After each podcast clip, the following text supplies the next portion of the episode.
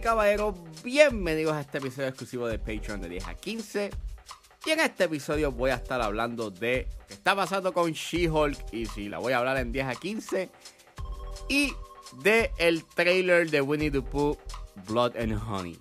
Así que sit back, relax, que este episodio exclusivo de Patreon de 10 a 15 acaba de comenzar.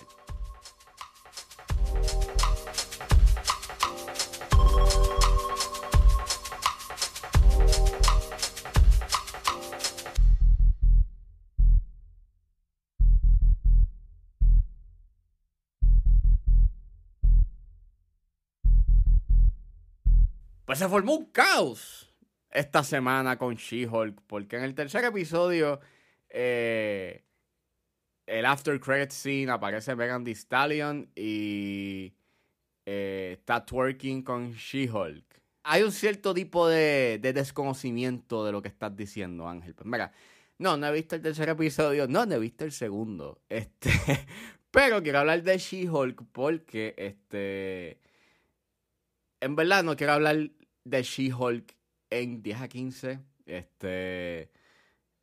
¿Cómo ponerlo? Este, he escuchado muchas cosas de este tercer episodio que dicen que el, el, subplot que tienes es bien. Eh, y es como que bastante sitcom, you y, y que a pesar de que tiene momentos cómicos, como que todavía eh, para algunos la serie como que no logra conectar o no logra como que dar ese disfrute que estaban pensando que iba a dar o, proveer la serie. Este, yo en mi caso vi el primer episodio cuando estrenó hace dos semanas atrás y, no, este, verdad, para mí, yo, o sea, yo, sabía que a mí no me iba a gustar, pero, este, pues uno le da el beneficio de la duda y no, maybe pues mal marketing. Pero no, este, fuera del CGI que sí se ve malo, o sea, se ve bastante cuestionable. Más lo que me molesta es este, la manera en cómo te presenta los temas políticos. Porque se nota de que sí. O sea, un gran issue que yo tengo con Marvel en, estos, en estas últimas películas es que quiere hablar de temas políticos y bien serios. Y eso no está mal. Que hay fanáticos del MCU que no les gusta y no, que se vayan y no por una tangente política. Ok, sí. Y que hay un cierto tipo de, de, de toxicidad respecto a también yo pues puedo, y no, pues qué cool que quieras hablar de temas políticos, pero si, me los va, si vas a hablar de ellos, pues mano, sé sutil, o sea, sé que tenga un cierto tipo de nuance y profundidad, porque si lo que me vas a decir me lo vas a resumir en un speech de un minuto o dos, pues de qué vale de que estés hablando del tema si me lo vas a estar redundando again and again and again durante toda la serie. No sé si ese es el caso con She-Hulk, pero por lo menos en el primer episodio te dejaron claro de qué va esta serie y, que básicamente es como que el struggle de esta mujer abogada en un, ¿sabes? En un campo en donde está rodeada de, de misoginia y de machismo. And, o sea, está bien de que quieras hablar del tema, pero si lo vas a hablar de una manera tan obvia, en donde vas a estar redundando del tema, pues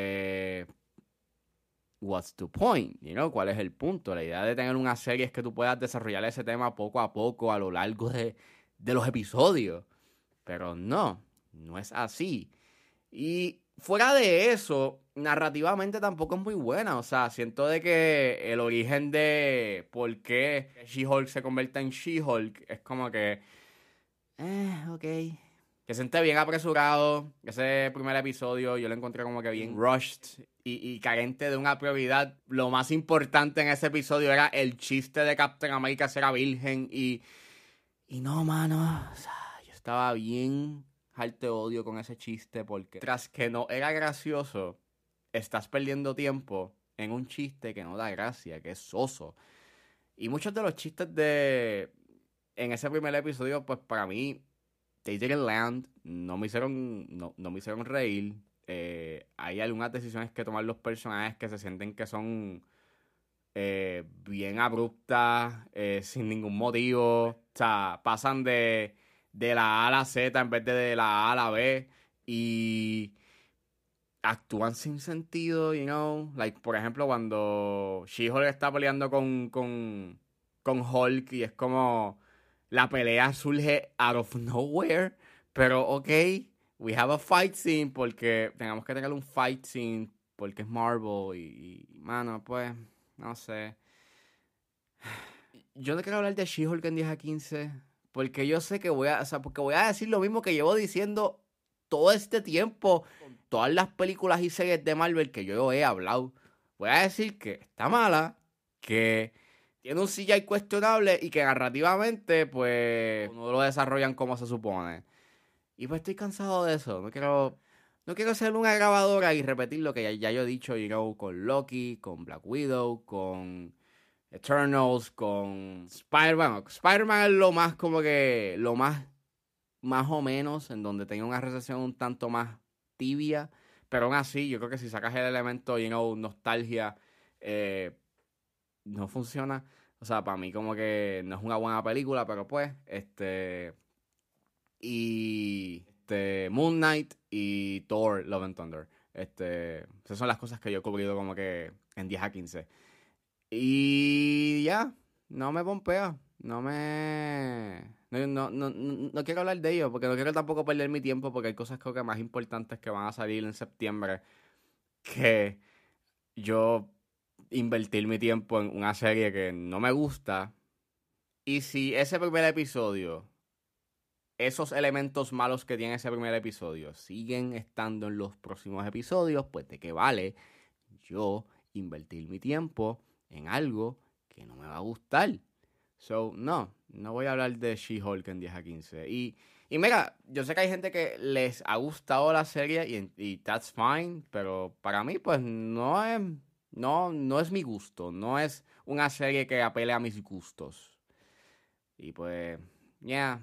Yo creo que lo más que me preocupa de esta serie es que esto se convierta, o sea, se convierta en la norma de aceptar cosas este, de baja calidad, porque he escuchado como que comentarios de gente que como que está tolerando, you el CGI, de que ya el CGI no es, como que un problema. Y ok, I mean, si puedes como que, you know, poner, poner a un lado el CGI eh, y concentrarte en la historia, pues ok, fine, that's ok, pero, eh, pero que no se convierta en una norma de esperar menos en términos de calidad a los próximos futuros proyectos de Marvel, porque si vamos a estar pasando como que la manita a el CGI y decirle que, ah, eso es parte del charm de las películas de Marvel ahora, pues no, es un problema. Like, creo que debemos de esperar algo better, you know, de Marvel, porque del MCU porque claramente han dejado claro en los 12, 13 años que llevan corriendo de que sí pueden hacer cosas de calidad. Bueno, eso fue todo en este preview del episodio exclusivo de Patreon de 10 a 15. Espero que les haya gustado. Suscríbanse a mi Patreon para que puedan escuchar el episodio completo. Si se suscriben a los niveles de 5 dólares y 10, no solamente van a poder escuchar estos episodios exclusivos, sino que también van a poder recibir recomendaciones semanales de películas o series, al igual que van a poder escuchar antes de tiempo los episodios de 10 a 15 y a 4x3. Ahora, si se suscriben a el nivel de 10 dólares, podrán ustedes decidir qué es lo que yo voy a ver en los 10 a 15 y a 4x3. Recuerden suscribirse a mis redes sociales, estoy en Facebook, Twitter e Instagram con ángeles.pr. Y recuerden buscarme en su proveedor de podcast favorito como 10 a 15 con Ángel Serrano. Gracias por escucharme y nos vemos en la próxima.